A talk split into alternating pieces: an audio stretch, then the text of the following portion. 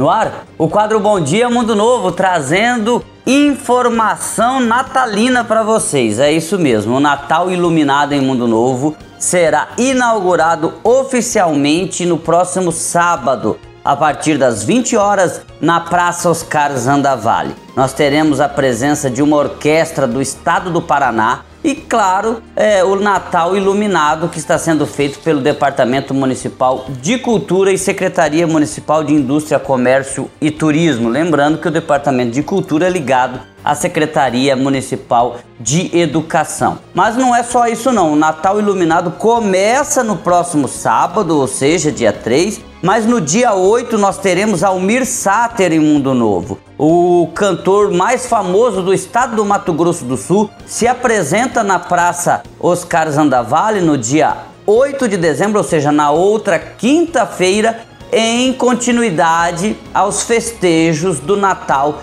iluminado. Já que nós estamos falando de iluminação, importante lembrar que a obra de iluminação da Avenida JK já está em andamento foram R$ 434.422,39 em uma licitação vencida pela empresa Laser Iluminação. Então começou a troca de lâmpadas comuns por lâmpadas de LED na Avenida JK desde o seu início, lá em frente ao ginásio de esportes, lá na esquina com a Avenida Manuel Mendes, até a Avenida Salvador, ou seja, toda a extensão da Avenida Juscelino Kubitschek, passando por melhorias com uma nova iluminação agora a luz de LED, a luz branca, que é mais econômica e ainda clareia mais. É isso.